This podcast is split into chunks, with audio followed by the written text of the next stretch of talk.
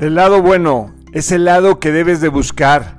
Es la pista rectora en tu vida para seguir, es tu brújula, es tu momento de partida, el lado bueno, porque todos los días vives circunstancias, algunas que te gustan y algunas que no te gustan, pero en todas, inclusive a veces en las que menos te gustan, hay que buscar el lado bueno, porque todo tiene algo bueno. Nada más no hay que dejarse impresionar, no hay que dejarse apachurrar o no hay que dejarse fulminar por alguna noticia negativa o mala o que tú le estás calificando así. Recuerda que todos los sucesos en la vida, lo dicen muchos maestros, muchos autores, son neutrales, no son buenos ni malos, simplemente son.